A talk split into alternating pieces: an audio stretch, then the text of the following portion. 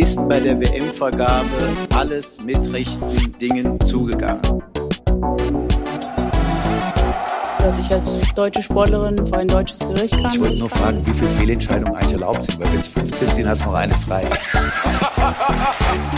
Da muss man aufpassen mit dem, was man sagt, was man schreibt und wie man das rüberkommt. Antwort drei Fragen zu Katar und dann ist das Interview Ich möchte vielleicht in diesem Zusammenhang mal daran erinnern, an Artikel 1 des Grundgesetzes. Die Würde des Menschen ist unantastbar. Ja, willkommen zur 24. Folge von yeah. Liebling Bossmann, liebe Hörer, liebe Hörerinnen. Diesmal wieder in der altbekannten äh, Zusammensetzung zu viert. Zuletzt sind die beiden ja fremdgegangen. Äh, keine Ahnung, wo sie da waren. Ich habe es nicht mitgekriegt. Äh, äh, wird vielleicht wird Holger vielleicht nochmal darauf hinweisen, aber äh, wir werden auf jeden Fall aufpassen, dass das nicht zu oft mehr vorkommt.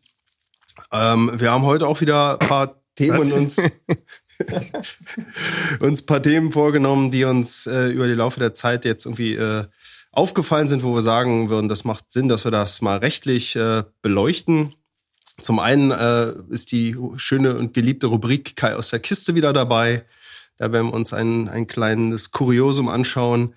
So, dann beschäftigen wir uns mit der äh, gewonnenen Verfassungsbeschwerde von Frau Pechstein vom Bundesverfassungsgericht. Der hat das, das Gericht hat das Urteil des BGH aufgehoben und die Sache zurückverwiesen ans OLG München. Und da geht's jetzt äh, munter weiter. Dann schauen wir uns einen Fall an aus der aus der E-Sports-Szene. Carlos Rodriguez ist zurückgetreten als CEO von G2 Esports.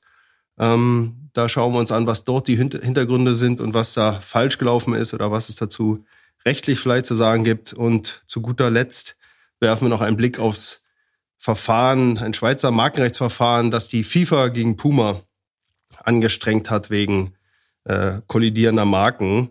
Ähm, und ja, würde ich sagen, dann fangen wir gleich an äh, mit der Begrüßung nochmal. Äh, wer ist denn heute alles dabei? Der Fabian. Christopher. Und Holger. Und ich bin Robert, ja. Und ich würde auch mal gleich einleiten mit dem Kai aus der Kiste.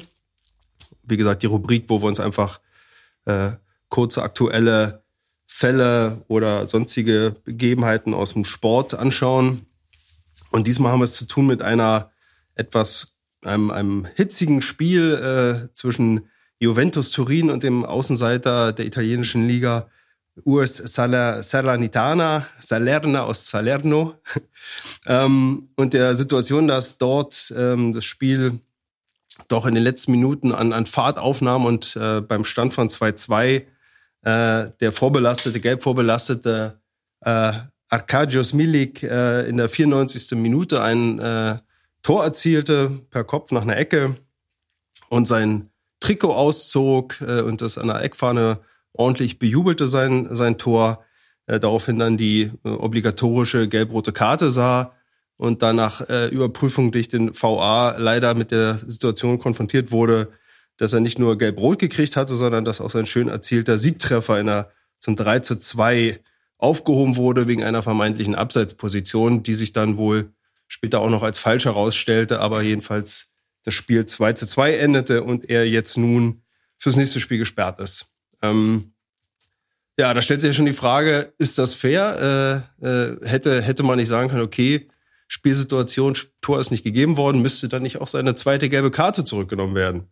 Was sind da so die, was sind da so die Meinungen?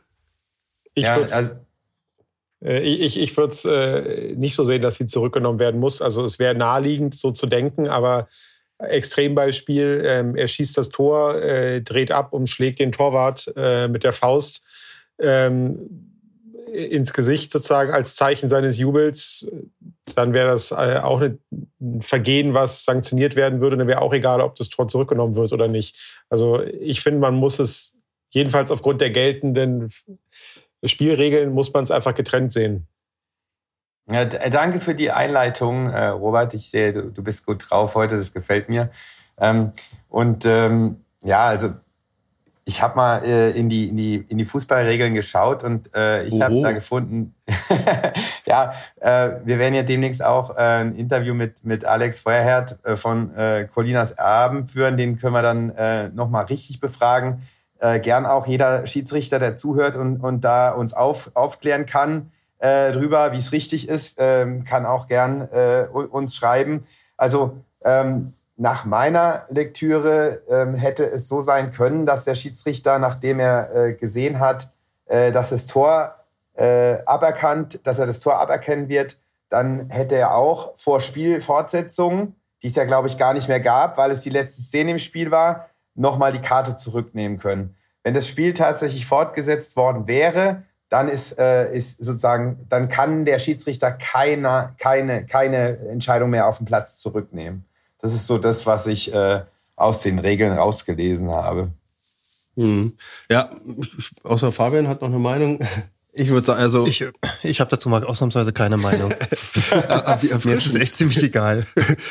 Naja, ich finde schon, ist so unter, unter Fairness-Gesicht könnte sich, ich, ich würde aber, ich bin auch eher bei, bei Chris und würde sagen, dass das quasi ähnlich wie eine Tätigkeit, dass jetzt man ja auch schon unterscheiden muss, was wird sanktioniert und ist es, ist es ein, ein Spieleingriff in einer Weise, der auf das, die Spiel, die Fortsetzung Einfluss hat, also ist es ein Vorteil sich verschafft oder sanktioniert es ein Verhalten auf oder neben dem Platz im, im Sinne eben einer disziplinarischen Maßnahme und als solches ist es ja auch deklariert. Und da, wenn du reingeguckt hast, Regel 12, Ziffer 3 ist es unter Disziplinarmaßnahmen aufgeführt und reiht sich halt ein mit Zeitspiel und diesen ganzen Sachen. Und es dient ja quasi auch tatsächlich dieser übertriebene Torjubel, wenn er irgendwie den, den dazu führt, dass das Spiel irgendwie verzögert wird, dann, dann wird ihm halt angenommen, dass das, ähm, das hat dann doch den, den, den Einfluss auf das Spiel geschnitten. Und das ist ja passiert. Also ich meine, die, die Jubelszene, jetzt ist das Spiel zwar nicht fortgesetzt worden, aber das wusste der Schiedsrichter zu dem Zeitpunkt vielleicht auch nicht, als er es wieder dann das Spiel fortgesetzt hat. Also ich finde, es ist natürlich eine, eine brutale Doppelbestrafung in dem Sinne, wo man schon sagen könnte, ja, aber er hat sich ja durch äh, auch in einem normalen Spielverlauf dadurch keinen Vorteil verschafft oder sowas, die man oder einen Nachteil erlitten, den man zurücknehmen muss, sondern er hat sich quasi außerhalb des Regelwerks verhalten. Und das muss halt eben sanktioniert werden, äh, e-, eben ob das Spiel fortgesetzt wurde oder ob es während des Spielverlaufs war oder nicht, finde ich. Ja, aber da kommen wir ja zur Ausgangsfrage zurück. Also äh, wir, wir, wir, wir, kommen ja nur zu der Frage, weil wir irgendwie äh, ein Störgefühl dabei haben. Und äh, ohne das Tor hätte es auch kein Torjubel gegeben sozusagen Conditio sine qua non äh, war das Tor für den Torjubel. Aber mit der, insofern, mit der Regelung wird, könntest du auch wirklich sagen, äh, mit der Tätigkeit, die dann im Nach, nach Absch, Abpfiff oder sowas erfolgt, wäre auch nicht, äh, hätte der Spieler ihn vorher nicht gefault, hätte er eben nicht, hätte er ihm nicht irgendwie mit der Faust ins Gesicht geschlagen. Ähm, ja, ich finde es ich find's natürlich, ist, ich, wir haben es ja auch draufgenommen, weil man irgendwie schon sagen kann, aber es ist, ist schon ist schon ganz schön hart und auch mit der Folgesperre dann natürlich fürs, fürs nächste Spiel. Ne? Und da sind dann die rechtlichen Überprüfungsmaßnahmen eben halt leider auch nicht vorhanden, weil, weil es ja eben keine Verwechslung war, sondern eben eine Tatsachenentscheidung. Äh, und ja, da gibt's halt auch keine Möglichkeit vorzugehen. Das, das wäre dann irgendwie noch so eine, so eine, so eine salomonische Zwischenentscheidung, dass man wenigstens sagt, okay, äh, die rote Karte in dem Spiel hat ohne keine, ohnehin keine Relevanz mehr gehabt, weil es war zu Ende, aber er ist jetzt wenigstens nicht fürs Folgespiel gesperrt. Aber das sieht das Regelwerk dann eben halt im Umkehrschluss leider auch nicht vor. Aber ja, ja ich glaube, Fabian. Ja, ich finde das überzeugend, was du sagst. Das klingt für mich logisch. Also das, ist, das, das ist ja keine Kausalitätsfrage, sondern, sondern. Aber nochmal an euch und, und die, die Zuhörer vielleicht die Frage, äh, ob, ob ihr das tatsächlich gesehen hattet, äh, wie das war, weil ähm, also ich, ich, ich kann mir beim besten Willen nicht erklären, wie der VRR diesen Spieler, äh, der das Abseits dann aufhebt, übersehen hat. Ich meine, wie geht das? Wie geht das? Der Bildausschnitt ist so groß gesummt gewesen, ja. dass sie den. das ist doch Wahnsinn. Ja. Ja, aber der Sinn und Unsinn des äh, VAR ist eine äh, mehr als eine eigene Sendung. Ja, haben wir dann ja auch mal. Ja. Demnächst. Okay, dann war das der Kai aus der Kiste. Ja. Yeah. Weiter? Weiter geht's, bin ich jetzt hier der, der, der Spielleiter, ja? Ähm, Jawohl. Mit, mit Carlos Rodriguez. Äh, und äh, ich glaube, da gibt, gibt Chris eine kleine Einleitung zu, oder? Genau, gerne. Ähm, Carlos äh, Rodriguez, ähm, auch vielen äh, bekannt unter seinem Spielernamen äh, Ocelot, war einer der erfolgreichsten E-Sportler selber und dann äh, Gründer und ähm, bis vor sehr kurzer Zeit auch CEO von G2 Esports und der hat ähm, den Zorn des Internets zu spüren bekommen. Äh, er hat ein achtsekündiges Video bei Twitter gepostet gehabt, wo er feiert mit äh, Andrew Tate, der so den Medien zu entnehmen der meistgehassteste Mann im Internet ist, aufgrund seines ähm, Gehabes und seiner Äußerungen, die er tätigt. Und in der Folge äh, dieses ähm, Tweets gab es einen äh, Shitstorm, der hereingebrochen ist. Dann hat sich äh, Carlos erst verteidigt äh, und meinte sinngemäß, äh, mit wem ich feiere und wer Freunde oder nicht Freunde sind, entscheide ich selber und niemand anderes. Ist dann später etwas zurückgerudert, als der Druck immer größer wurde. Ähm, dann kam es zunächst zu einer Suspendierung von ihm durch äh, G2 Esports und dann hat er äh, vergangene Woche, meine ich, äh, Ende vergangener Woche, ähm, dann selber ähm, erklärt, dass er ähm, zum Schutz seiner Prinzipien und des Unternehmens äh, sich zurückziehen wird. Ähm, das war ein weiteres Video, was er dann gepostet hat. Und ähm, da stellen sich äh, natürlich auf verschiedenen Ebenen Rechtsfragen, die wir uns auch, äh, denen wir uns auch kurz widmen wollen. Ähm, kleine Ergänzung von meiner Seite noch. Also zunächst äh, diese achtwöchige Suspendierung, äh, die die G2 dann äh, im Rahmen dieses ganzen Desasters äh, verkündet hatte, war, war eben so, dass es so eine, so eine Abkühlungsphase für, für, für Carlos sein sollte und, ähm, und die auch ähm, so ausgestaltet sein sollte, dass er dann auch äh, kein Gehalt bekommt als, als Strafe. Und das andere, äh, was jetzt ähm, in den letzten Tagen noch rumging, was sich aber scheinbar als, als ähm, als falsch oder nicht bestätigte Meldung herausstellt inzwischen, dass Carlos äh, von Riot, von dem Publisher, gezwungen werden soll, seine Gesellschaftsanteile zu veräußern. Ähm, und äh, wie gesagt, das stand im Raum. Ich sehe dafür äh, keine Grundlage. Und was aber tatsächlich äh, letzte Woche das Ding war, bevor Carlos äh, seinen Rücktritt erklärt hat, ähm, es wird gerade eine neue Valorant-Liga gegründet. Und ähm, G2 hatte eigentlich schon den Nordamerika-Slot sicher. Und im Zuge dieses ganzen mh, hm, Carlos Rodriguez-Diskussion, äh, Sitzung von, von Riot, und äh, im Anschluss äh, haben, äh, wurde tatsächlich kommuniziert, dass Riot diesen Slot verliert. Also offiziell war das noch gar nicht bekannt gegeben. G2. Es war, äh, äh, dass G2 diesen Slot verliert und äh, der Slot an einen äh, Wettbewerber geht. Mhm. Ja. Und ähm, äh, angeblich soll dahinter ein, äh, ein, ein Schaden von an die 100 Millionen Euro stehen. Ja? Mhm. Und äh, vielleicht noch ein kleiner Disclaimer. Äh, ich war ja zwei Jahre Head of Legal bei äh, G2 Esports, kenne Carlos sehr gut. Ich liebe ihn, um, de, um, um das auch mal offen, offen äh, zu legen. Äh, und äh, finde das, was passiert ist, wirklich dramatisch. Aber er liebt Andrew Tate und nicht dich. Ja, das, das sagst du so einfach.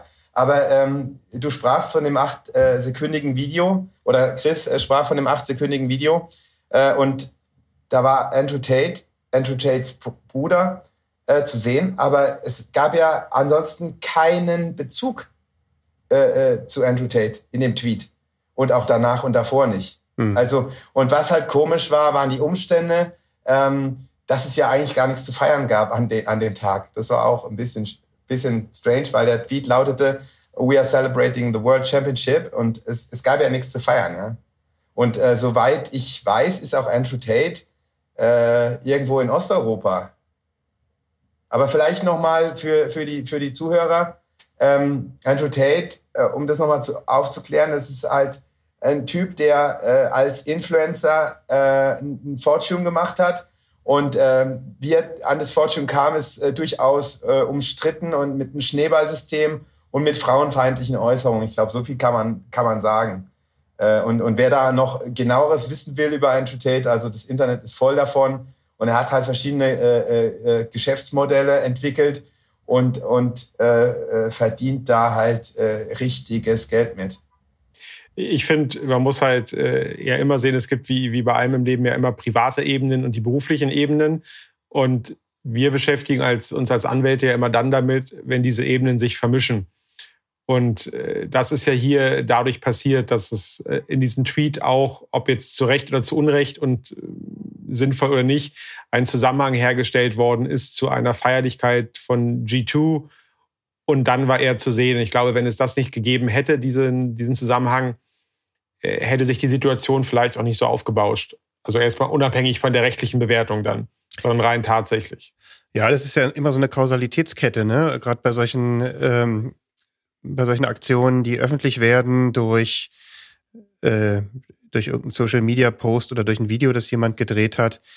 Meistens ist es ja so, dass dass die die Ausgangssituation, also da wird irgend, da kommt irgendwas in die Öffentlichkeit, eine Information, die vielleicht ein bisschen heikel ist für jemanden, ähm, noch gar nicht, also die, das bringt zwar dann schon was ins Rollen, aber es ist irgendwie noch nicht so der Killer. Ich hatte so ein bisschen den Eindruck, dass die Reaktion darauf, und das ist ja ganz, ganz häufig äh, so, dass es dann irgendwie eine, eine Reaktion der Betroffenen gibt, ähm, dass die eigentlich dann so richtig die Lawine ins Rollen gebracht hat. Ähm, ich glaube, die, die, die Gesellschaft erwartet irgendwie eine Form von ähm, ja respektvollem und ähm, und besonnenem Umgang mit so einer Situation, auch, also auch mit so einer Kritik, die dann irgendwie kommt. Ähm, und das ist wahrscheinlich der der Vorwurf, den man Carlos Rodriguez machen muss, dass er äh, da mit der Kritik eben nicht ganz so besonnen umgegangen ist, sondern da sehr forsch reagiert hat. Und er, ich glaube, erst dann fängt es fängt dann wirklich an, der Kessel zu kochen. Ja, man hätte halt, ähm, ich glaube, das hatte Robert äh, in unserer Vorbesprechung kurz auch gesagt, quasi zu Beginn Litigation PR machen müssen, äh, so wie es, wie es heißt bei, bei Prozessen. Und in dem Fall hätten halt äh, beide Seiten, also G2 und Carlos, entsprechend beraten sein müssen, bestenfalls.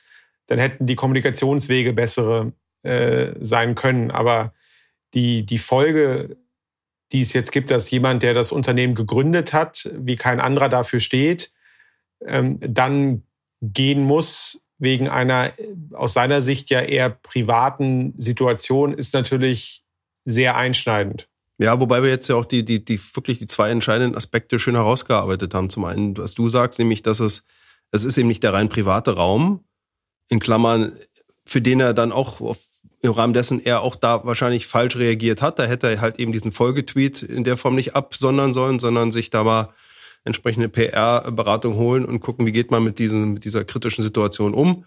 In Klammern, vielleicht verpackt man seine, seine Aussage in etwas äh, erklärende und etwas mildere Worte und, und sagt, also das war ein privater Anlass und ich so und so.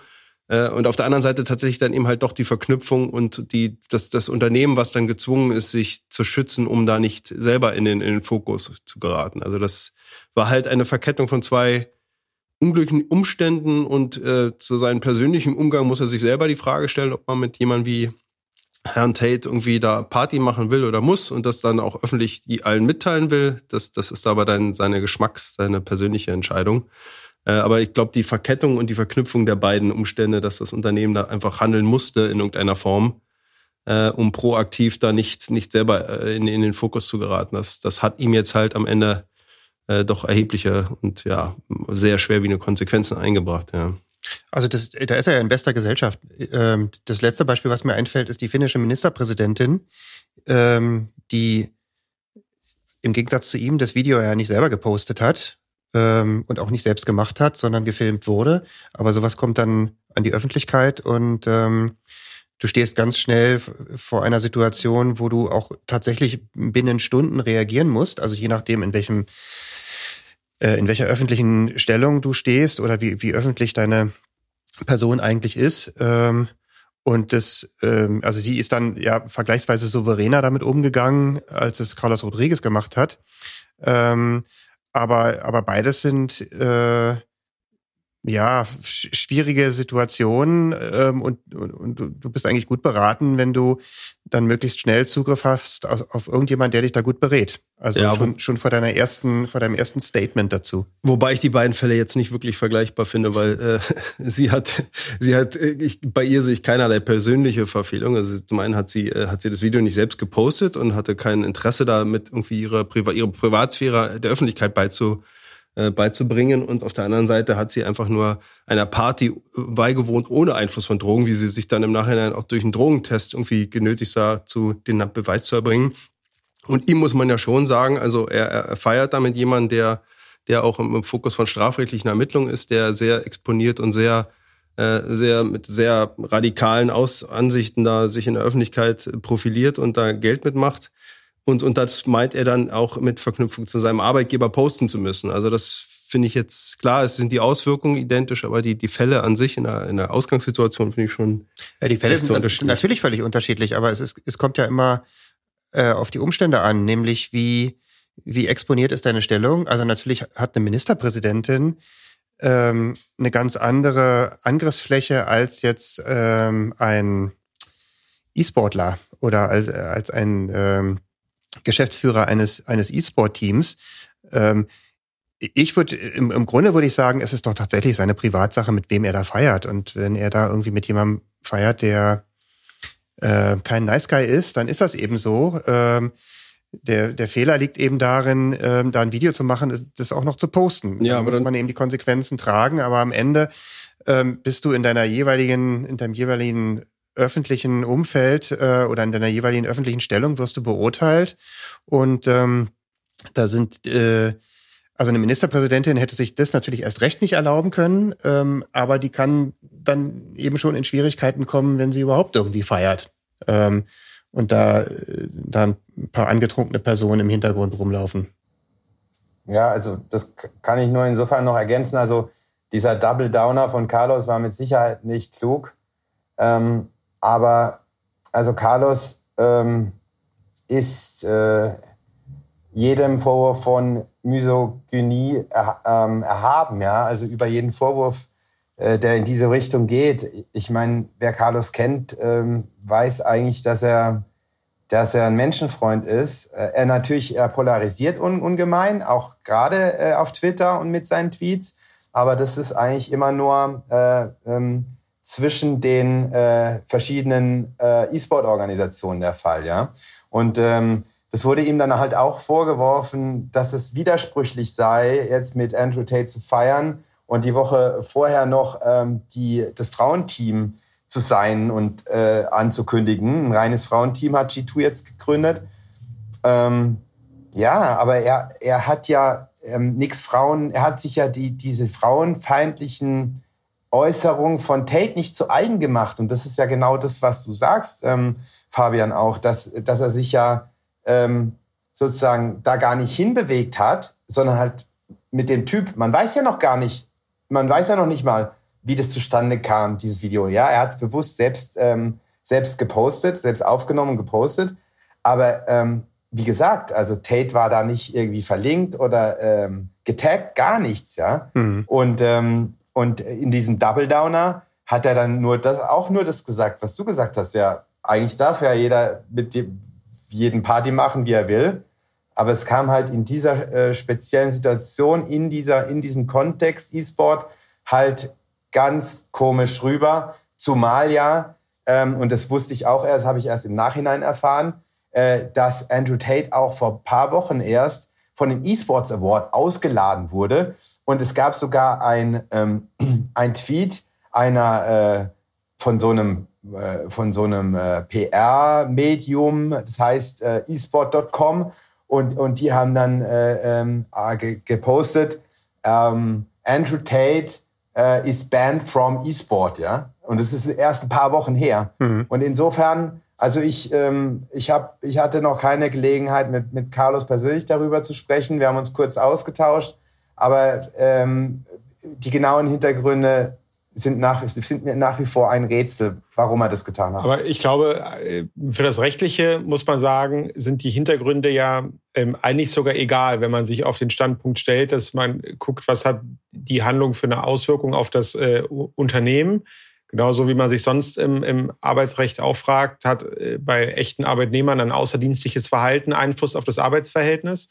Und da gibt's bestimmte Stufen, wo man sagt, okay, jetzt ist der Einfluss gegeben und das stellt jetzt auch eine Pflichtverletzung dar.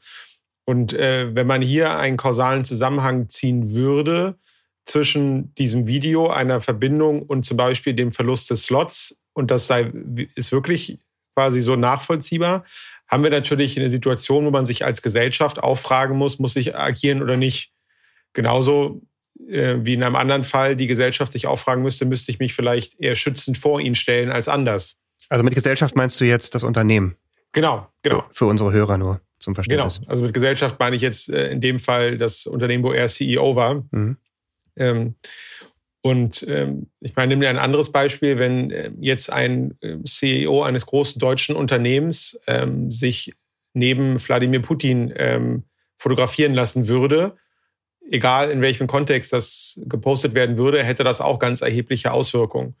Ähm, und so ist halt, wenn man jemanden auf Bildern sieht, der auch einfach sehr in der Öffentlichkeit steht, wie es bei Andrew Tate ja der Fall ist, hat das halt dann auch im Zweifel größere Auswirkungen, als wenn einer von uns vieren auf dem Video gewesen wäre. Und wenn er dann halt im Nachgang nicht die Möglichkeit nutzt, diesen, diesen Kontext klarzustellen oder, oder da zurückzurudern und zu sagen, äh, äh, wie, er, wie, er, wie, er, wie er dazu steht und vielleicht das als Chance zu sehen, zu sagen, dass er natürlich diese frauenfeindlichen Ansichten nicht teilt, aber trotzdem irgendwie äh, äh, irgendwie meinetwegen dann noch erklärende Äußerung zu seiner Freundschaft mit dem Herrn. Genau, mhm. aber da er, er hat sich die ja trotzdem, da hat Holger Recht nie zu eigen gemacht. Deswegen äh, muss man äh, sich rechtlich schon fragen, ob es überhaupt äh, Pflichtverletzungen in der Form gibt, die eine Suspendierung, Freistellung oder, oder rechtfertigen würden. Ich meine, zu der Frage kommt es jetzt ja faktisch nicht mehr, weil mhm. seine Erklärung ja wohl so zu verstehen ist, dass er selber zurückgetreten ist ähm, so dass man diese Frage nicht mehr klärt. Aber ob diese Schwelle dann vorliegend halt überschritten ist, das finde ich rechtlich auch fragwürdig. Mhm. Also wir haben ja in der Vergangenheit so, solche Fälle vielfach gehabt. Ich kann mich noch erinnern an Mesut Özil, ähm, der sich neben neben Erdogan hat ablichten lassen. Äh, das hatte jetzt, sagen wir mal, äh, seine Nationalmannschaftskarriere mehr oder weniger beendet. Jetzt unmittelbar aber keine rechtlichen Auswirkungen für ihn sonst. Äh, aber wir hatten in einer vergangenen Folge mal den Fall mit dem Torwarttrainer von Hertha. Ähm, Name ist mir jetzt leider entfallen. Da weiß ich noch, dass wir da sehr angeregt diskutiert haben.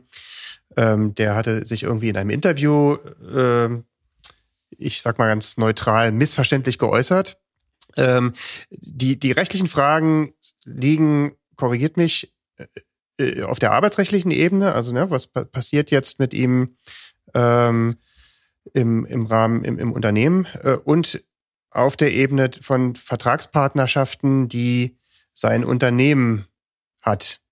Also Stichwort, äh, er wird die der G2 wird da aus irgendwelchen ähm, Wettbewerben rausgeschmissen. Äh, also Frage in die Runde jetzt auch nochmal im Hinblick auf die ähm, auf die Vertragsbeziehungen der Unternehmen. Was sind denn da die Rechtsgrundlagen dafür? Kann da jetzt irgendwie jeder kommen und sagen, also mit denen wollen wir nichts mehr zu tun haben, weil der Geschäftsführer gibt sich ab mit, ähm, mit einer Persona non grata? Also die, die Frage wäre ja, ob jetzt auch die, äh, äh die Sponsoren von G2 äh, äh, diese Aktion als, als äh, Kündigungsgrund äh, des Sponsoring-Vertrags anführen können. Zum Beispiel. Und, und, und das und und und das äh, äh, ich das ist natürlich eine extrem extrem schwierige Frage. Äh, und ich meine, eigentlich äh, ist das Ganze ja hat eine Eigendynamik bekommen. Ja. Und und und das finde ich halt in der heutigen Zeit einfach so brutal, wie innerhalb von wenigen Stunden äh, äh, dein Leben ruiniert werden kann. Ja. Mhm. Aber wie gesagt, durch, durch zwei bewusste Entscheidungen, nicht sehr clevere Entscheidungen aus meiner Sicht. Und ich glaube, die, die, die, die, die, die, die arbeitsrechtlich oder die, die Sponsoring äh, Konsequenzen, glaube ich, die hat G2 ja jetzt äh, relativ gut eingefangen durch ihre, ihre öffentliche Darstellung und dann auch seine Konsequenz, dass er sich von dem Unternehmen trennt. Also ich glaube, für, für laufende Sponsoring-Verträge hätte ein Sponsoring-Partner jetzt schon ein Problem, da äh, irgendwie auf eine außerordentliche Kündigung zu gehen, weil sein Image da so da in, in irgendwie in beschädigt würde. Ich glaube, die Gefahr, dass das wird, würde rechtlich nicht durchgehen, weil dafür ist, ja. ist die Verfehlung jetzt zu gering. Ich glaube, man muss echt unterscheiden zwischen zwischen äh, wirklich dem den harten juristischen Folgen ähm, oder dem, dem harten juristischen Setting, das das Ganze hat, ähm, und dem Druck, der da aufgebaut wird. Und äh, häufig kommt es ja, äh, äh, Christopher, du wirst es wahrscheinlich bestätigen, auch in, in, in arbeitsrechtlichen Umfeld jetzt gar nicht dazu, dass die Parteien äh, das irgendwie bis zum Ende durchfechten, sondern es ist einfach Druck im Spiel. Ähm, weil beispielsweise ein Arbeitgeber Druck von außen bekommt, irgendwie, irgendwie reagieren muss. Ähm, äh, vielleicht auch in einer Form, die rechtlich gar nicht durchsetzbar ist, aber dann irgendwie erstmal Maßnahmen ergreift und dann ähm, ja, streitet man sich dann tatsächlich entweder wirklich vor Gericht oder man einigt dann sich im Hinterzimmer. Ähm, und ich, ich würde auch sagen, also nochmal, wir wissen alle, in, in solchen Sponsoring-Verträgen oder auch in in Verträgen, die irgendwie zur Teilnahme an Wettbewerben berechne, äh, berechtigen. Da steht ja nicht der Fall drin, äh, wenn der, also wir können, wir haben außerordentliches Kündigungsrecht, wenn der, wenn einer eurer leitenden Angestellten sich äh, mit unliebsamen Personen trifft oder so. Äh, also diese ganzen Fälle sind natürlich und können nie explizit geregelt werden, sondern da steht da nur irgendwas Allgemeines drin. Äh, irgendwas, was irgendwie geht in die Richtung, ja, wenn, wenn sich das Unternehmen rufschädigend verhält und so weiter und so fort, dann können wir. Aber also wenn wir dann dahin kommen, dass, ähm, dass solche Fälle immer dazu führen können, dass da Verträge, die hochdotiert sind, ähm, gekündigt werden können, dann äh, ja, würde, würde mich das sehr wundern. Das entspricht nicht meinem Rechtsverständnis. Ja, und auch nicht dem Rechtsverständnis der Rechtsprechung, weil es muss ja schon Ultima Ratio sein. Es muss dann quasi ein Festhalten an dem Vertrag nicht mehr zumutbar sein. Und das ist die Grenze, ist in keinem Fall überschritten bei, bei, bei solchen bei solchen Äußerungen, wo er wirklich jetzt da auch nichts zu eigen gemacht hat, sondern einfach äh, äh, mal neutral gesprochen neben jemanden stand, der da kritisch zu sehen ist. Ich, ja, also sehe ich genauso. Äh, äh, angesichts der Entwicklung in den, in, den, in den Tagen vor dem Rücktritt äh, war der Rücktritt dann aber trotzdem wahrscheinlich die einzige Möglichkeit, äh, um, um das Ganze irgendwie, dem Ganzen noch, noch Herr zu werden. Äh, ähm, vor allen Dingen wäre wär Carlos jetzt äh, nach den acht Wochen äh, zurückgekommen und, und wäre mehr im Fokus äh, gewesen als je zuvor. Und gerade äh, mit seiner Art äh, zu polarisieren, äh, hätte das, glaube ich, ähm, äh, nicht, nicht gut äh, äh, zusammengepasst. Und, und, und der, der Internetmob äh, wäre dann wahrscheinlich bei jeder Kleinigkeit äh, wieder losgegangen. Ja, Fazit. Leute, lasst einfach die Handys in den Taschen, wenn ihr feiern geht. Beziehungsweise schaut, schaut, mit wem ihr feiert. Das guter, und, guter Tipp, Jungs. Und äh, dass einfach in der heutigen Zeit ähm, Dinge, die man vielleicht selber als privat sieht, doch nicht privat sind und dann auch erhebliche rechtliche und tatsächliche Auswirkungen haben können. Ich glaube, das übersieht man im Alltag auch häufig. Ja.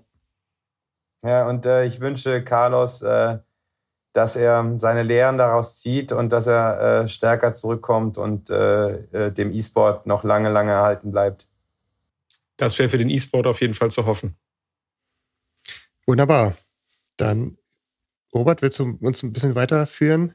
Ja, wir machen, wir machen einen, einen, harten Cut zum, zum, zum Recht. Recht, Recht, mehr Recht geht nicht, nämlich zum Bundesverfassungsgericht äh, und der gewonnenen Verfassungsbeschwerde von, von Claudia Pechstein. Ähm, ja, Fabian wird uns ein bisschen dazu sagen. Sie hatten, hatten schönen Erfolg äh, errungen und der BGH äh, sah sich äh, in die Schranken verwiesen durch das Bundesverfassungsgericht. Was, was war passiert und wie geht's weiter, Fabian? Der Claudia Pechstein-Fall beschäftigt die Gerichte jetzt inzwischen seit fast 13 Jahren. Ähm, also für die, die Claudia Pechstein nicht kennen, ich nehme mal an, das ist aber der Fall, ähm, dass alle sie kennen, Eisschnellläuferin, ähm, Olympiasiegerin, ähm, äh, hochdotiert mit, mit Erfolgen, ähm, streitet sich seit äh, dem Jahr 2009, 2010 vor den Gerichten um A, ihre Reputation ähm, als Sportlerin ähm, wegen eines Dopingvorwurfs und B, jetzt inzwischen auch um materielle Dinge, nämlich Schadensersatz. Und ähm, ich leite anfangs mal so ein bisschen kurz ein, wie der, wie der Sachverhalt war und vor allem der Verfahrensgang, weil es ist eine, über 13 Jahre kann man sich sicherlich vorstellen, ist es inzwischen eine relativ komplexe prozessuale Situation geworden, in die sie dort geraten ist. Ähm, es war so, dass sie im Jahr 2009 an einer Weltmeisterschaft teilgenommen hat im Eisschnelllauf ähm, und dort äh, wurde eine Dopingprobe Probe entnommen und die Dopingprobe wurde als positiv deklariert ähm, weil in der, in der Probe die Erhöhung bestimmter Blutwerte festgestellt wurde ähm, und das ließ auf sogenanntes Blutdoping schließen. Ähm, was das genau ist, will ich jetzt an der Stelle nicht weiter erläutern. Das könnt ihr nochmal nachlesen. Ähm, aber ähm, was man sich merken sollte, ist, ähm, die Tatsache, dass sie gedopt hatte, war in dem Fall nicht bewiesen, sondern es waren eben nur auffällige Werte, die darauf schließen ließen, ähm, dass ein Dopingvergehen vorliegen könnte.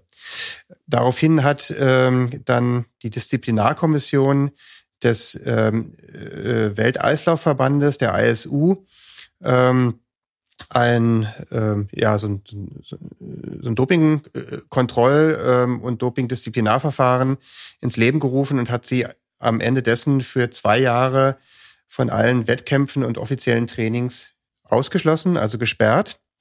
Ähm, was für Claudia Pechstein die unangenehme Folge hatte, dass sie an den Olympischen Winterspielen in Vancouver im Jahr 2010 nicht teilnehmen konnte. Ja, kann man sich vorstellen, dass es für Sportler, dass für Sportler die Olympischen Spiele äh, ein besonderes Ereignis sind. Claudia Pechstein war auch zu der damaligen Zeit, ich glaube, 36 oder 37 Jahre alt. Das heißt also so gegen Ende ihrer Karriere. Ähm, hatte man damals angenommen. Hatte man damals angenommen. Inzwischen ist sie 50 und sie läuft immer noch. Ähm, aber jedenfalls normalerweise würde man sagen, so wenn man auf die 40 zugeht, dann ist irgendwann die Karriere vorbei und da sind natürlich äh, Olympische Spiele irgendwie nochmal eine ganz wichtige Geschichte. Also gerade auch im Hinblick auf die die Möglichkeit Werbepartner zu generieren und so. Ähm, jedenfalls Claudia Pechstein beteuerte, ähm, dass sie, äh, dass sie nicht gedopt hatte, ähm, sondern dass sie an einer vererbten Blutanomalie litt. Und ähm, das dauerte erst sehr, sehr lange, bis irgendwann mal Jahre später durch ein Gutachten festgestellt wurde, dass das tatsächlich der Fall ist. Äh, da war das Kind aber schon in den Brunnen gefallen. Ähm, denn der, der Verfahrensgang, ähm, der äh, ja, der war da einfach schneller als, ähm, als der Beweis ihrer Unschuld. Und äh, sie musste, um gegen diese Entscheidung der Disziplinarkommission vorzugehen, vor den Court of Arbitration for Sport, das ist also ein, ähm, ein sportrechtliches Schiedsgericht, äh, abgekürzt CAS, ähm, gehen und ähm, und der Kass ähm, ist ein, besteht aus einem, äh, einem Panel bestehend aus mehreren Richtern ähm, und die überprüfen diese Entscheidung und kamen zu dem Ergebnis, ähm, dass die Entscheidung der Disziplinarkommission nicht zu beanstanden ist ähm, und haben insofern im Prinzip das, das Rechtsmittel von Claudia Pechstein dann verworfen. Kleiner Einschub, weil es ist dann äh, für das Ergebnis oder für den weiteren Verlauf unserer Besprechung hier wichtig. Ähm, es wurde nicht öffentlich verhandelt. Und Claudia Peschin hatte damals einen Antrag gestellt, öffentlich zu verhandeln. Das sahen aber die Regularien des Kasse überhaupt nicht vor. Dementsprechend wurde der Antrag dann eben auch abgelehnt. Äh, dann hatte Claudia Pechstein noch die, die letzte Chance, ähm, äh, aufgrund der Verfahrensordnung da was zu kippen. Ähm, sie musste vor, vor ein Schweizer Bundesgericht oder vor das Schweizer Bundesgericht gehen. Das war dann aber auch erfolglos. Und ähm, am Ende ähm, ist sie noch vor den Europäischen Gerichtshof für Menschenrechte gezogen und hat dort insbesondere gerügt, ähm, dass, ähm, dass dieses schiedsrichterliche Verfahren nicht äh, fair gewesen sei insbesondere ähm, aufgrund dessen, dass die Verhandlung nicht öffentlich gewesen ist. Und da hat sie tatsächlich das erste Mal einen Stich gelandet, äh, weil der Europäische Gerichtshof für Menschenrechte gesagt hat, ähm, das stimmt, ähm, faires Verfahren war das nicht. Der Öffentlichkeitsgrundsatz einer Verhandlung war nicht gewahrt. Äh, und die haben ihr sogar noch ein bisschen Schadensersatz zugesprochen, aber äh, relativ wenig. 8000 Euro oder so. 8000 Euro, ja. Ähm, gleichzeitig ist Claudia Pechstein den hat Claudia Pechstein den Gang vor die sogenannten ordentlichen Gerichte in Deutschland äh, bestritten. Was sind ordentliche Gerichte? Ordentliche Gerichte sind im Gegensatz zur Schiedsgerichtsbarkeit staatliche Gerichte, Gerichte, die durch den Staat eingesetzt werden. Also hier sprechen wir vor den, vor den Amtsgerichten, vor den Landgerichten, vor den Oberlandesgerichten bis hin zum Bundesgerichtshof. Das nennt man alles ordentliche Gerichte. Hier besonders ordentlich, weil in München, ne? Ja, ja, genau. Also die sind übrigens, die sind übrigens nicht ordentlich, weil sie, weil sie, weil sie alles ordentlich machen und alle anderen Gerichte machen es irgendwie unordentlich. Ähm, sondern das ist, ähm, das ist die offizielle Bezeichnung für diesen, äh, für den, ja, für diese Gerichtsform, die sich eben unterscheidet zwischen den privatrechtlich oder privat organisierten Schiedsgerichten. Ähm, So, da ist, hat sie dann, was, was wollte sie vom Landgericht eigentlich? Sie wollte dann zum einen festgestellt wissen, dass die äh, Entscheidung der Disziplinarkommission der ISU äh, unrechtmäßig war. Also, dass man sie nicht wegen eines Dopingvergehens dort ähm, verurteilen durfte.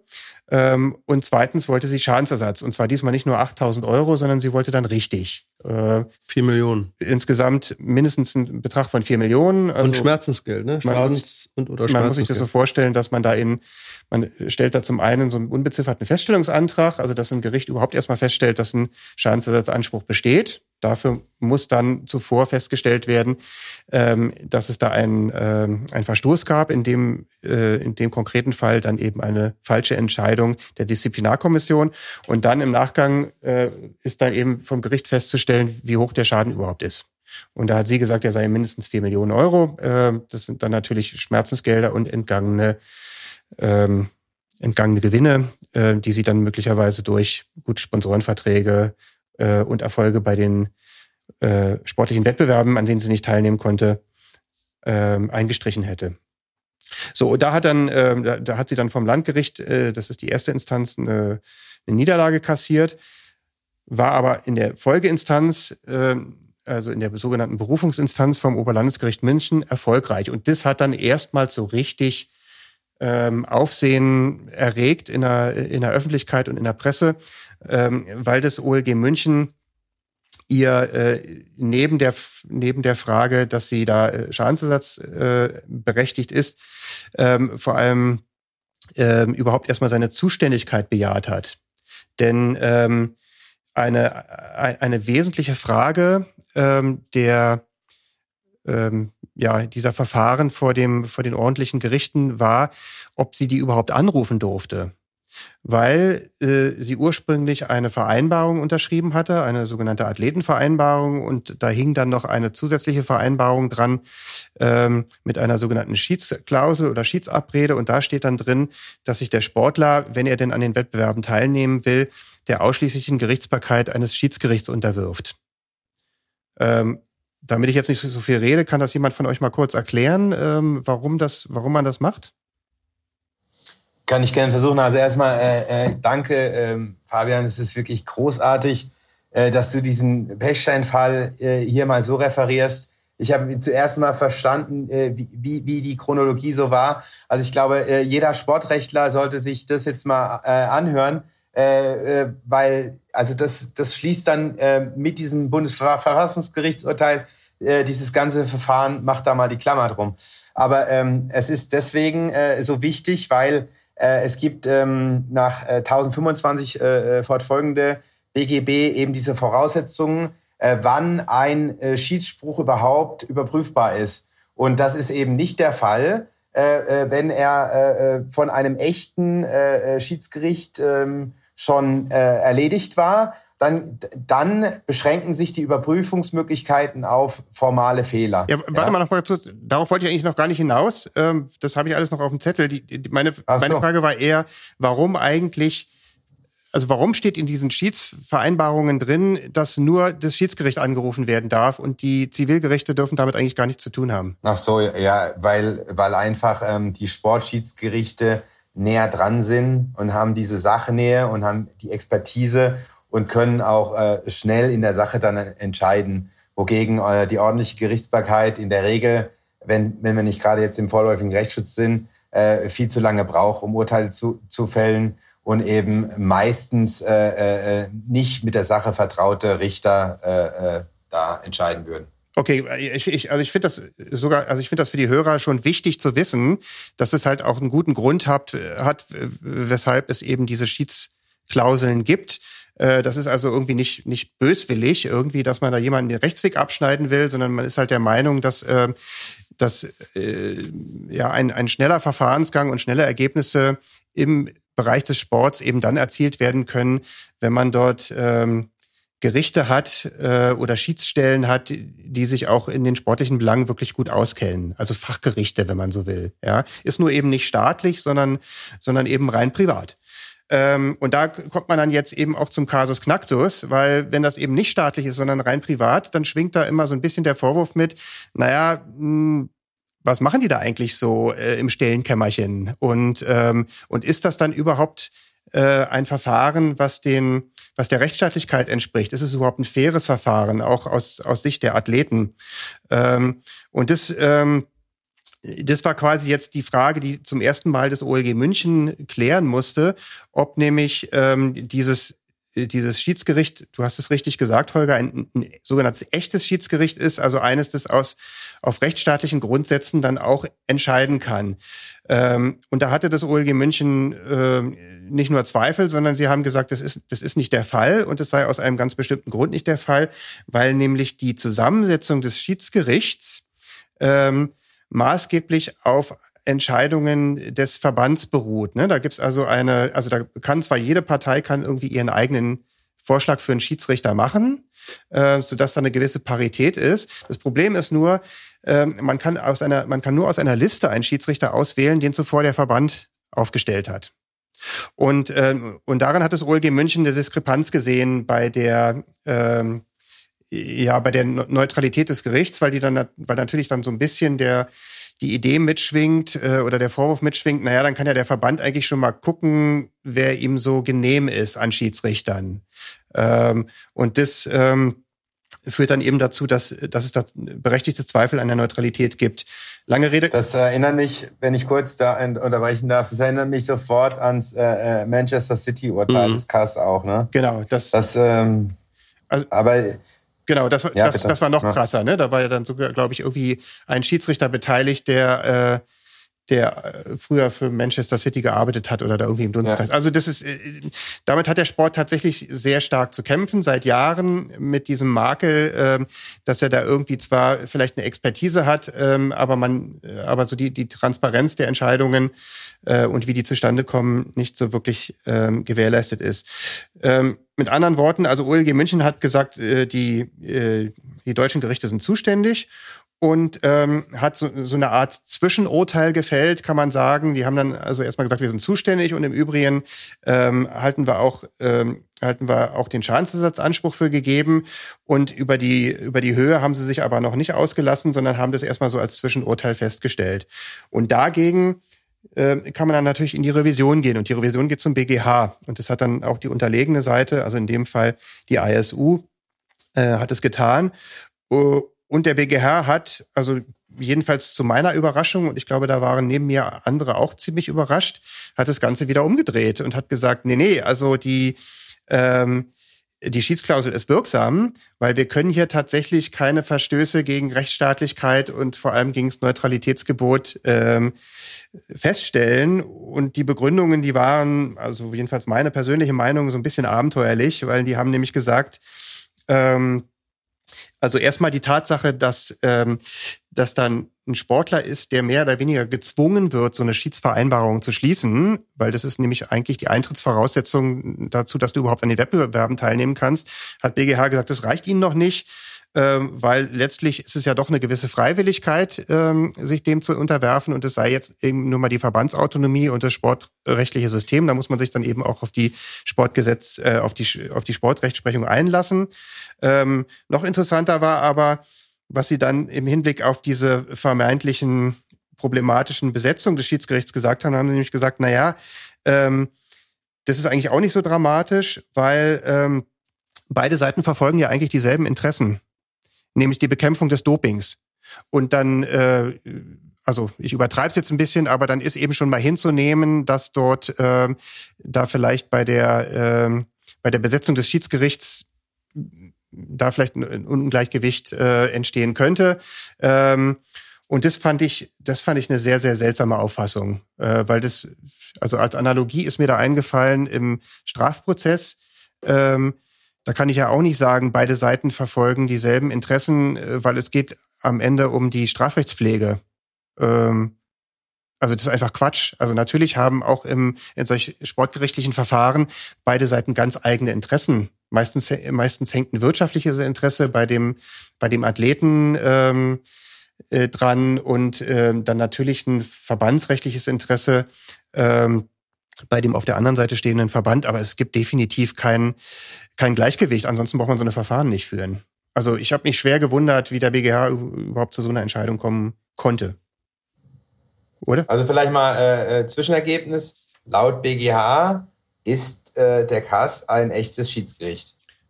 Ja.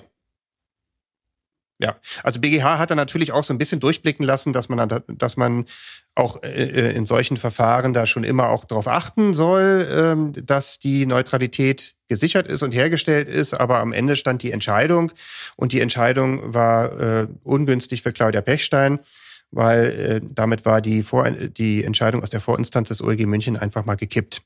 So, und was, äh, was bleibt dann noch über dem BGH? Äh, der Instanzenzug ist im Prinzip ausgeschöpft, da gibt's eigentlich nichts mehr, ähm, sondern dann bleibt nur noch das Bundesverfassungsgericht. Und das Bundesverfassungsgericht, ähm, das ist, äh, das, das ist kein Gericht, das Bestandteil eines Instanzenzuges ist. Also das ist nicht immer denklogisch die vierte Instanz nach dem BGH, sondern das ist ein Gericht, das man nur anrufen kann und das dann auch nur entscheidet, ähm, wenn Verfassungsrecht verletzt wurde im Rahmen solcher Entscheidungen. Und ähm, und mehr machen die auch nicht. Also die prüfen dann jetzt irgendwie nicht nochmal äh, durch, ob, ähm, ähm, ob die Entscheidung ähm, so an, an, an sich materiell rechtlich richtig ist oder ersetzen irgendwie eine Entscheidung der Instanzgerichte und entscheiden selber, sondern die gucken nur, ob äh, in dem Fall der BGH ähm, Verfassungsrecht in, ähm, in, in schwerer Weise oder verfassungsrechtliche Grundsätze in schwerer Weise außer Acht gelassen hat oder falsch angewendet hat. Und jetzt können wir es eigentlich kurz machen, ähm, weil ähm, ja, weil es einfach ähm, letztlich nur um einen, um einen entscheidenden Punkt in dieser Entscheidung ging. Ähm, das Bundesverfassungsgericht hat wiederum die Entscheidung des BGH gekippt und hat gesagt, also das, zu dem Ergebnis konntet ihr nicht kommen, weil ähm, die, ähm, das Verfahren, das vor dem Kass stattgefunden hat, schon deswegen nicht rechtsstaatlich ist und sein kann, weil die Öffentlichkeit ausgeschlossen ist. Das war ein Punkt, der in dem BGH-Verfahren äh, überhaupt nicht zur Sprache kam, ähm, jedenfalls nur untergeordnet. Ähm, der, der Öffentlichkeitsgrundsatz ähm, unter dem ähm, unter dem äh, gerichtliche Verfahren stattfinden müssen, ähm, der ist einer der der wesentlichsten verfassungsrechtlichen Grundsätze bei der Frage ähm, der ähm, ja der Rechtsweggarantie oder der äh, des sogenannten Justizgewährungsanspruchs.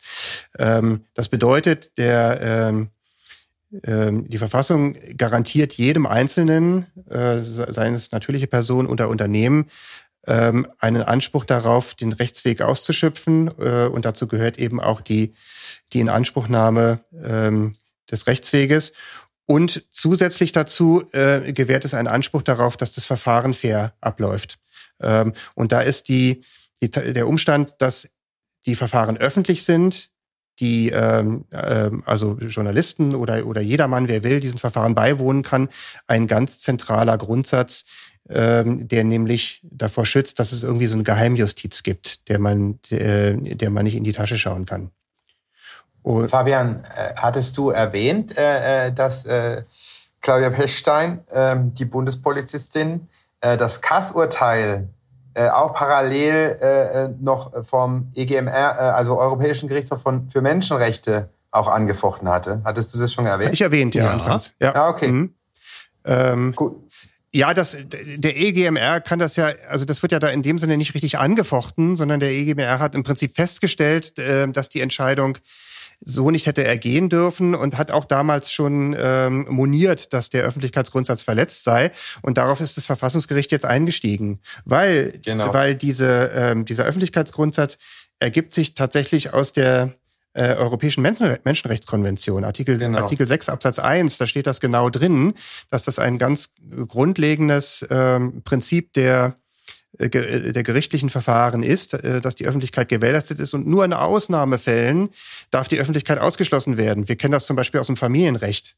Wenn es da um ganz, ganz heikle, sensible Fälle gibt von familieninterner, ähm, dann kann eine Öffentlichkeit ausgeschlossen werden. Das geht niemandem was an. Aber, aber generell darf nicht hinter verschlossenen Türen entschieden werden.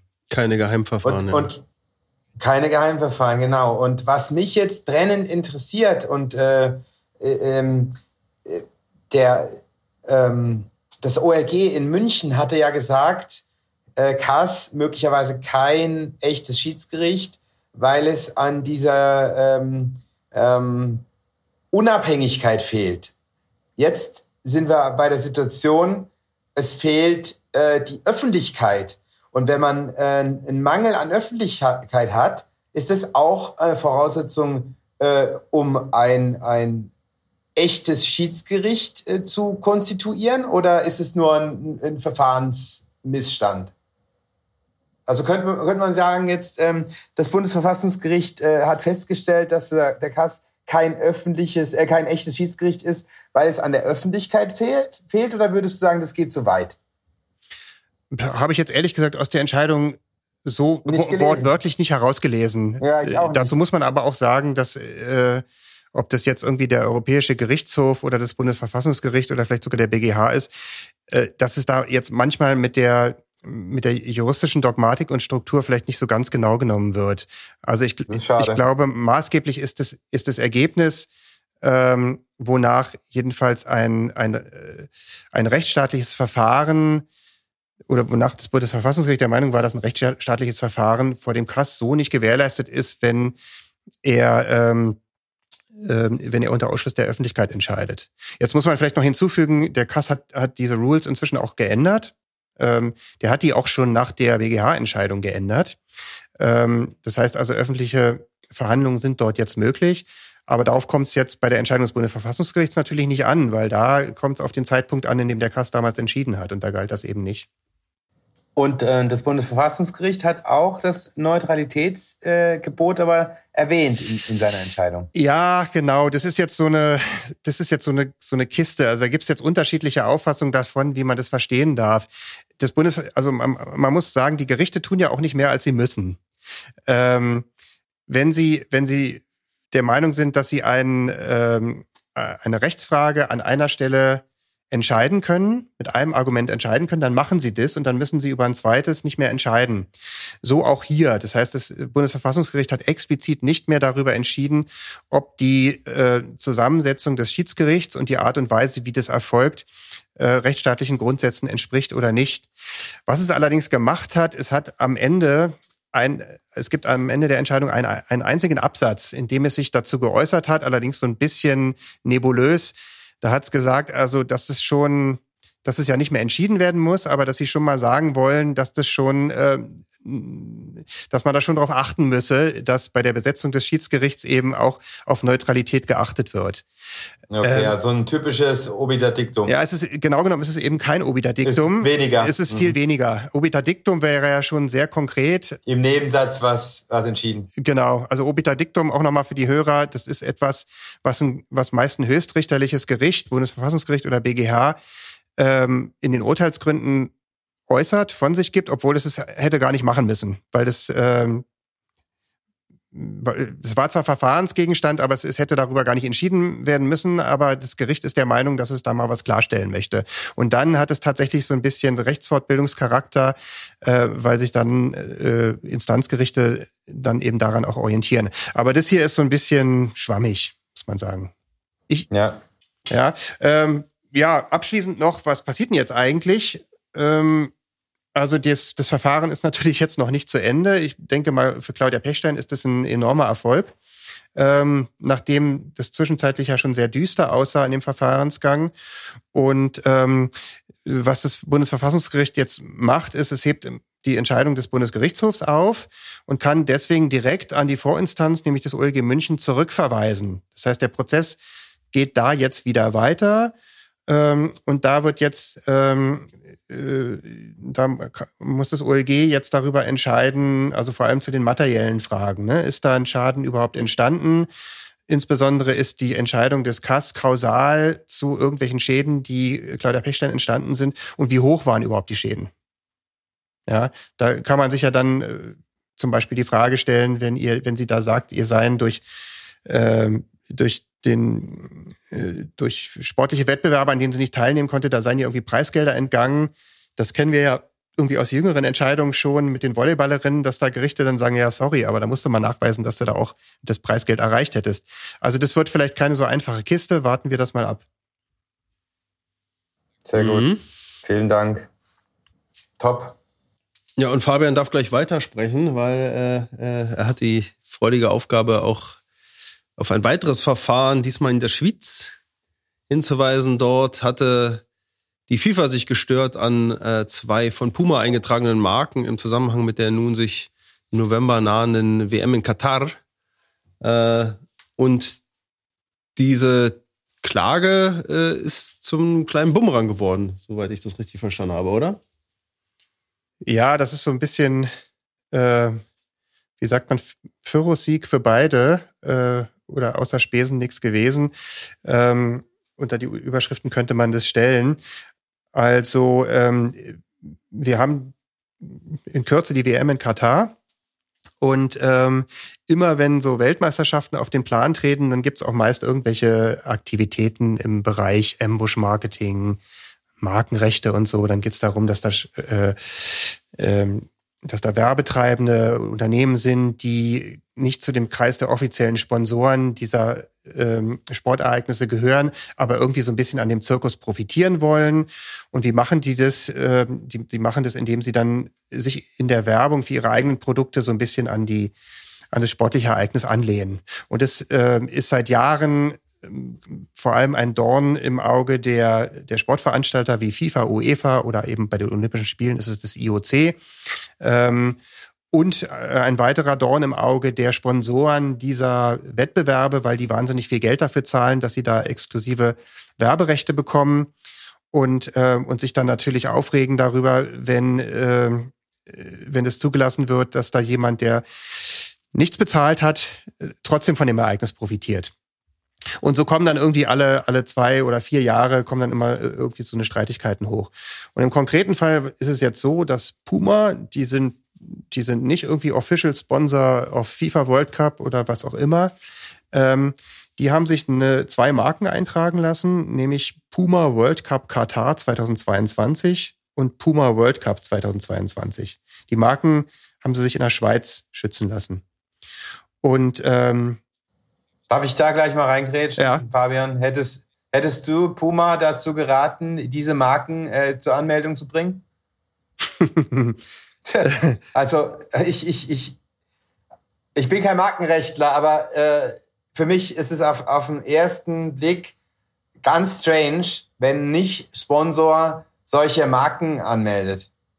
Also ähm, ich, ich, ich würde ganz gerne die Frage unbeantwortet lassen, weil ich, ich finde es nämlich gar nicht so easy. Ähm, ja. die, die Sache ist, das habe ich jetzt aber erst, ähm, erst, erst bemerkt, als ich mir das, die Entscheidung mal so ein bisschen näher angeguckt habe oder diesen Sachverhalt. Das, das läuft halt alles unter Schweizer Recht und das ist so, so ein bisschen anders als, als wie wir es kennen. Das wäre mhm. möglicherweise nach deutschem Recht oder auch unter, unter Geltung der, ähm, des, des europäischen Markenrechts wäre das vielleicht gar nicht so einfach zu lösen, wie das jetzt irgendwie sich die Schweizer da gemacht haben. Ähm, also deswegen sieh es mir nach. Ich, ich hätte auch so ein bisschen so ein Störgefühl, muss ich tatsächlich sagen, bei solchen Marken. Aber wer weiß, vielleicht hätte ich auch gesagt, probier das mal. Ähm, Tatsache ist jedenfalls, dass die FIFA, das, das machen die natürlich auch immer, die versuchen irgendwie ihr, ihre Markenrechte weitgehend abzustecken und tragen sich dann meist äh, mehrere Jahre vor solchen Turnieren zig Marken ein, die dann irgendwie Bezug haben zu diesem, zu der Weltmeisterschaft. Ähm, Klassiker ist natürlich so FIFA WM 2022 in dem Fall oder FIFA WM Katar, sowas ist dann bestimmt eingetragen. Äh, mal mit Bild, mal ohne. Und ähm, FIFA hatte aber jedenfalls die Marken Katar 2022 und World Cup 2022 in der Schweiz eingetragen. Aber ähm, Wort-Bild-Marken, ne? Oder kann man das gar nicht in der Schweiz? Gibt es da auch einen Unterschied? Ähm, da erwischte mich gerade auf dem falschen Fuß. Das kann ich dir jetzt gar nicht sagen. Ich Doch. würde aber mal denken, dass das Wortmarken Doch, den, den Unterschied gibt's. Der war ja auch doch ein Gegenstand der, der Entscheidung, inwiefern sie den genau, kleinen Fußballer ins, ins, ins Ohr Genau, die sind ja so hässlich auch noch, diese Wortbildmarken. Ey, verrückt. Ja, also am Ende ist es, kam es auch aber auch gar nicht darauf an, ob es jetzt Wortbildmarken oder, oder reine Wortmarken sind. Ähm, was jedenfalls dann geschehen ist, ist, dass die, äh, die FIFA ähm, auf Grundlage ihrer, äh, ihrer Markenrechte gegen, ähm, gegen die eingetragenen Marken von, von Puma vorgegangen ist. Ähm, und die haben sich da zum einen eben auf ihre eigenen Markenrechte gestützt und, und zum anderen haben sie äh, sich auf ein sogenanntes absolutes Schutzhindernis äh, gestützt, was im Schweizer Markengesetz drin steht, nämlich, ähm, dass Marken nicht eingetragen werden dürfen, wenn sie irreführend sind. Ähm, und was das, was das genau bedeutet, das lässt sich aber dem, dem Schweizer Markengesetz nicht so genau entnehmen. Ähm, das ist dann wahrscheinlich eine Frage, äh, wie die Rechtsprechung das versteht.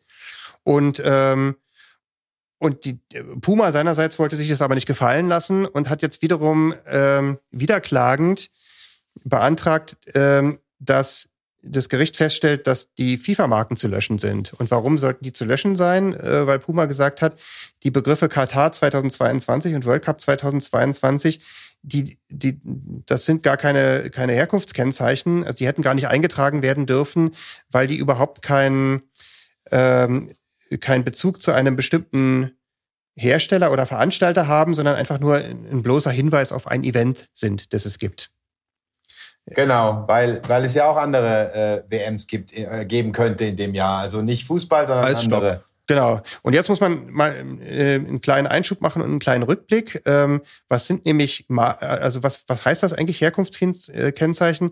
Eine Marke kann man nur dann schützen lassen, wenn sie ähm, aufgrund ihrer konkreten Ausgestaltung geeignet ist beim Verkehr. Also das sind, das sind wir eben, die Verbraucher vor allem, ne?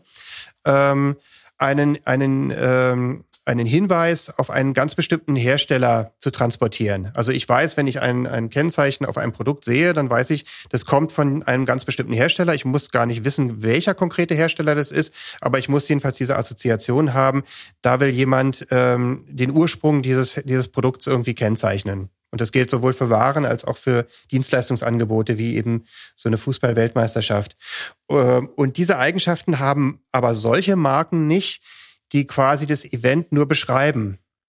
Also mit anderen Worten, ganz, ganz logisch eigentlich, ich kann mir jetzt nicht Fußball-Weltmeisterschaft schützen oder, oder ich gehe noch ein Stück weiter und sage, ich kann mir nicht Weltmeisterschaft schützen, weil ähm, das letztlich nur eine, eine bloß beschreibende Veranstalt, äh, bloß, bloße Beschreibung einer Veranstaltung ist.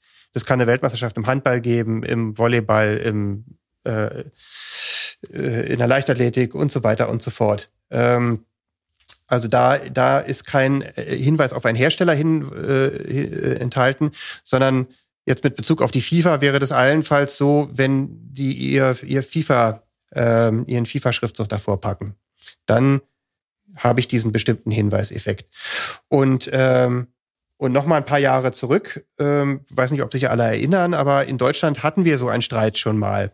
Anlässlich der Fußball-WM 2006 ähm, und da ist die, da ist sogar vom Bundesgerichtshof seinerzeit entschieden worden, dass FIFA solche Marken wie WM 2006 oder Fußball WM 2006 löschen lassen muss, weil die eben genau diesen Herkunftshinweis nicht verkörpern und deswegen gar nicht als Marke hätten eingetragen werden dürfen. Also oder weg waren die Marken.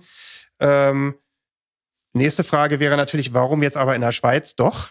Ähm, ja, weil die Schweizer natürlich jetzt nicht an die Rechtsprechung des Bundesgerichtshofs gebunden sind, sondern die können ihr eigenes Ding machen. Na, und da kam dann eben dann doch die, die, die Praxis anscheinend des Schweizer Markenamtes hinzu, dass sie diese Kombination aus Wort-Bildmarken dann eben nicht mehr als beschreibend angesehen haben, wenn in dem in der, in der Jahreszahl die Null ersetzt wird durch ein Fußball. Weil ja, sie dann genau, gesagt haben, genau, genau. dann ist es eben halt der Hinweis auf, auf die konkrete Fußballweltmeisterschaft und nicht mehr die im Bogenschießen oder Sackhüpfen. Und das war so die bisherige Praxis anscheinend, äh, der jetzt aber das Gericht wohl auch eine Absage verteilt hat. Genau, jetzt, ihr habt recht, jetzt erinnere ich mich auch wieder an, die, an diese blöden Fußbälle da in der, in der, in der Null von äh, 2022 oder so. Ähm, ja, also äh, man denkt natürlich immer, man ist ganz besonders schlau, wenn man da irgendwie noch einen grafischen Bestandteil hinzufügt ähm, und, und dann damit zum Ausdruck bringen kann, hey, die Marke ist doch aber entsprechend individuell. Ähm, und, und kommt man auf die tolle Idee, da irgendwie so einen Fußball reinzumachen ähm, und dann also würde ich jedenfalls Mandanten schon im Hinblick aufs deutsche Recht so beraten können, dass ich sage, also sowas kriegt ihr auch nicht durch weil das da jetzt irgendwie nur so ein, so ein stilisierter Fußball da drin ist, das macht jetzt die Wortmarke, die an sich nicht unterscheidungskräftig ist, jetzt nicht plötzlich zum Herkunftshinweis. Also da müsstet ihr dann schon wirklich gestalterisch extrem äh, kreativ sein, um daraus wirklich ein Herkunftskennzeichen zu machen. Ähm, ja, also genauso würde nicht ausreichen, wenn man, äh, wenn man da zum Beispiel Katar 2022 über so einen blauen Balken macht. Mhm. Das reicht dann auch nicht aus, um das Ganze zu individualisieren. Und so hat letztlich dann jetzt auch das äh, Schweizer Bundesgericht, das jetzt im Prinzip so widerstreitende Anträge zu entscheiden hatte, äh, ausgeurteilt und hat gesagt, also äh, die FIFA Marken müssen jetzt leider gelöscht werden, weil auch, ähm, auch mit dem stilisierten Fußball drin ist das kein Herkunftshinweis. Die fliegen also raus aus dem Register. Ähm, nun könnte man ja denken, naja, gut, dann hat ja die, dann hat ja Puma gute Karten, weil die Marken sind ja weg. Ähm, und wenn keine Marken mehr da sind, dann kann jedenfalls die FIFA äh, aus ihren älteren Marken nicht mehr gegen die Puma-Marken vorgehen. Ähm, da hat das Gericht dann aber einen anderen Move gemacht und hat gesagt, ja, aber die sind trotzdem, die erfüllen diesen Irreführungstatbestand aus dem Markengesetz ähm, weil durch die Marken eine ähm, ja eine, eine, eine gedankliche Verbindung zwischen der Marke und dem Event Fußball-Weltmeisterschaft der FIFA hergestellt wird und der Verkehr dann den Eindruck bekommt, da könnten ja trotzdem irgendwelche, da könnte ja so ein Official Sponsorship dahinter stehen. Hm. Und bei den beschreibenden Marken der, der, der, der FIFA hat, hat das Gericht dann noch gesagt, die, die Verkehrsdurchsetzung, die geholfen hätte quasi, um, um, die, um die Löschung zu verhindern, könne nicht angenommen werden, weil die Marken ja noch gar nicht benutzt wurden, weil das, das war dann irgendwie auch noch der, der kleine, der Seitenhieb in, in Richtung FIFA, äh, die, mit dem Versuch, da im, im Vorfeld alle, alle, alle Marketingmaßnahmen um, rund um die FIFA-Weltmeisterschaft irgendwie zu unterbinden. Ja, da dringst du jetzt natürlich schon in die, äh, also in wirklich tieflegende Gebiete des Markenrechts ein mit äh, Verkehrsdurchsetzung und, und Benutzung. Ähm, vielleicht sollten wir das nochmal ja, es ist nochmal an anderer Stelle nochmal gesondert erörtern. Das ist jetzt schon sehr speziell. Äh, ich würde mal sagen, also merken kann man sich ähm, die äh, die FIFA-Marken sind, weil es eben kein, äh, kein ausreichender Herkunftshinweis ist, ähm, einfach gelöscht worden in der Schweiz. Das, das ist auch nachvollziehbar, das macht auch Sinn, das kann ich, also diese Entscheidung kann ich verstehen. Ähm, und die ähm, äh, und die Löschung der Puma-Marken, weil sie irreführend seien, das kann ich jetzt noch nicht so ganz nachvollziehen. Ähm, aber, aber dazu kenne ich das Schweizer Case Law dann auch nicht gut genug, weil in Deutschland gibt es zwar auch so ein, ähm, äh, ein sogenanntes absolutes Schutzhindernis im Markenrecht, also da steht halt drin, Marken dürfen nicht eingetragen werden, wenn sie irreführend sind. Damit will man aber eigentlich eher anderes erreichen. Also das, da geht es mehr so um Irreführung im Hinblick auf die ähm, auf die auf die geografische Herkunft der Produkte. Also da kannst du dann zum Beispiel nicht eine Marke Champagner. mit einem geografischen Hinweis eintragen lassen und die Ware kommt aber gar nicht daher oder so. Mhm. Ja. In Deutschland ähm, hätte man es dann wahrscheinlich auch eher über, einen, über einen Hilfsantrag oder so, über das UWG, über ein über das UWG, aber ja, also ist auch nicht so einfach, weil da gibt's wieder den Vorrang des Markenrechts. Also wenn du mit dem Markenrecht nicht zur Rande kommst, dann kannst du nicht so einfach aufs UWG raus. Ähm, also das ist, also das ist ein, tatsächlich ein bisschen komplexere Sache. Ähm, aber ähm, ja, so ist jetzt in, eben erstmal die Situation vor dem Schweizer Bundesgericht ausgegangen. Und ähm, Oder? mal gucken, ob sich da irgendwie, ob da noch irgendwas überschwappt auf andere Jurisdiktionen, ob es da noch an anderer Stelle sich der Streit ausweitet. Aber du hast jetzt nicht geprüft, ob äh, Puma das auch in Deutschland versucht hat mit dieser Anmeldung. Nee, ich, ich, hab, ich weiß tatsächlich nicht, ob die eine europäische Marke oder eine deutsche Marke auch haben äh, und ob da, da gibt's ja dann auch Möglichkeiten für die FIFA, da Widerspruch einzulegen oder so. Das, das weiß ich nicht. Inwieweit, ist, aber, ist aber fast von auszugehen, ne? Und ähm, ich meine, man könnte ja irgendwie jetzt, wenn man sich das so anschaut, könnte man ja da irgendwie eine einen Widerspruch erkennen, dass äh, sozusagen beide äh, äh, Seiten nicht weitergekommen sind. Ähm, ich finde es aber irgendwie, also das Urteil überzeugt mich. Wie, wie seht ihr das? Also im Ergebnis? Ähm, also die, die, die Löschung der Marken von der FIFA überzeugt mich. Ähm, die Löschung der Puma-Marke ähm, überzeugt mich jetzt noch nicht so, so komplett. Ach so, ich habe okay, ich hab's, ich auch nicht so, noch nicht so ganz durchdrungen. Ich, ich, ich glaube, dass im, im Schweizer Recht tatsächlich das, der, das UWG auch eine größere Rolle spielt. Also, also das UWG parallel neben dem Markenrecht hat, einen, hat einen größeren Anwendungsbereich als bei uns. Bei uns gibt's eben immer diese strenge Trennung zwischen mhm. oder diesen strengen Vorrang des, äh, des speziellen Rechts und das ist halt das Markenrecht. Ähm, Deswegen wäre ich da nicht so sicher, ob, ähm, ob so eine Entscheidung auf deutschem Boden auch so ausgehen würde. Aber ähm, also sagen wir mal, die Katar, die, die Puma World Cup Katar-Marke ist natürlich tatsächlich schon ein bisschen problematisch. Das stinkt. Ja. Ähm, aber Puma World Cup 2022 finde ich jetzt noch nicht so ohne weiteres. Drängt sich mir nicht auf, dass das definitiv ein, ein Markenrechts- oder ein UWG-Verstoß ist. Ja, du hast, du hast natürlich schon so einen gewissen, den, den, den, den Anschein des, des versuchten Image-Transfers, dass, dass die sich da irgendwie in irgendeiner Form ein, ein offizieller Sponsor sind und der Verkehr weiß, dass, dass Sponsoren sich damit mit teurem Geld einkaufen müssen in solche Hochglanzveranstaltungen. Ähm, also ich kann es, ich hab's, müsste es mir auch anschauen, wie die, wie es das Gericht das begründet, aber ich, ich finde den, den Gedanken jetzt nicht fernliegt und sehe jetzt auch keinen Widerspruch in den, in der anti-salomonischen Entscheidung, einfach alle Marken rauszuschmeißen. Äh, das, äh, ist wirklich ein interessanter, äh, nicht, nicht so häufiger Ausgang eines solchen, eines solchen Verfahrens. Aber wenn jetzt, äh, wenn jetzt Puma im Umfeld der WM ähm, irgendwelche Marketingaktionen planen würde, ohne offiziell Sponsor zu sein, da hätte doch die FIFA trotzdem alle äh, ähm, Asse in der Hand, um dagegen vorzugehen.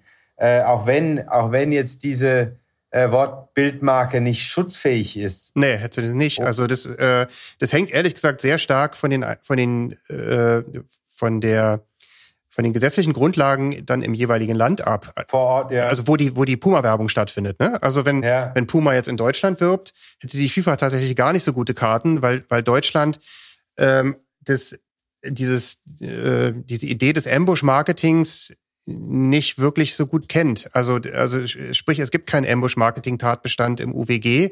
Es gibt da so einen, der so, so ein bisschen in die Richtung geht, aber ähm, du kannst jetzt nicht ohne weiteres jemandem verbieten, zeitgleich zum Stattfinden der Weltmeisterschaft unter Bezugnahme auf das Event Werbung zu machen, sondern da muss dann schon irgendwie was was Besonderes, Unlauteres geschehen. Also du musst dann wirklich durch bestimmte Formulierungen oder, oder die Verwendung Begriff, bestimmter Zeichen den Begriff FIFA musst verwenden. du dich da sehr stark anlehnen. Aber nur weil du einfach, ähm, weiß ich nicht, selbst also wenn du selbst neben dem Stadion ähm, da ein großes Banner mit Puma-Werbung hinhaust, äh, ist es ist es per se nicht unlauter. Also die ganzen Fälle hatten wir ja damals bei der Fußball-Weltmeisterschaft. Da mhm. gab es ja viele äh, findige Unternehmen, die Ab auf die und auf die Art und Weise Werbung gemacht haben mit mobilen Händlern und so. Aber genauso viel gab es, die abgemahnt wurden erfolgreich. Ne? Also es ist wirklich äh, ein schmaler Grad. Also genau, er ja. erfolgreich, weil eingeknickt und, und, rechtlich dann nicht gewährt, ähm, vielleicht. Okay. Also, aber es kommt okay. natürlich auf den Einzelfall an und wenn du den Begriff FIFA verwendest, dann hast du natürlich ein größeres Problem. Ja. Aber ja. wenn du da wärmend im Kontext mit, mit einer international beobachteten Weltmeisterschaft deine Produkte bewirbst, dann äh, brauchst du halt eben einen besonderen die, die Unlauterkeit äh, erreichenden Umstand, um, um da übers UWG da noch was retten zu können. Und das, da sind die Hürden recht hoch, ähm, aber es gibt kein, gibt natürlich extrem freches Ambush-Marketing, wo man, wo ja. man dann zur, zur Unzulässigkeit auch nach dem UWG kommen kann, weil der, der Verkehr so getäuscht wird über, über eine vermeintliche geschäftliche Verbindung, die einfach so nicht besteht. Okay. Sehr schön. Jo, dann würde ich sagen, war es das. Äh, wir ersparen uns weitere Kommentare zu eurem Solo-Ausflug äh, zum Thema Super League und äh, euren, euren hochtrabenden Diskussionen zu diesem den Abspaltungsbemühungen äh, ja, und, und der. Mit, mit, mit euch beiden äh, wäre das natürlich viel, viel zielgerichteter gelaufen, ich weiß. Ja, nee, war schon, war eine gute man, Folge. Man hätte eine deutliche Gegenposition gehabt, vielleicht. ja, aber es wäre es wär ein bisschen, vielleicht ein bisschen, bisschen kontroverser. Ihr habt euch schon so die, das, das Panel so zusammengestellt, dass ihr da möglichst alle in ein, in ein Horn blasen könnt. Äh, Was? Das stimmt doch überhaupt nicht. das wollte ich gerade sagen. Also ich kann mich erinnern, dass äh, Fabian, Fabian und ich schon sehr kontrovers äh, diskutiert haben. Ja, der Robert hat da gar nicht reingehört. Ja, doch, habe ich. Es ist, es, es ist ja auch ein, ein spannendes Thema und ich habe da ehrlich gesagt auch keine abschließende Meinung zu. Das wird uns auf jeden Fall im Podcast sicherlich weiterhin äh, beschäftigen und äh, wir werden die Entwicklung da ganz genau im Blick haben. Ja, aber dann würde ich sagen, war's das und äh, von unserer Seite tschüss und bis zum nächsten Mal. Vielen Dank fürs Zuhören. Ciao. Macht's gut. Tschüss.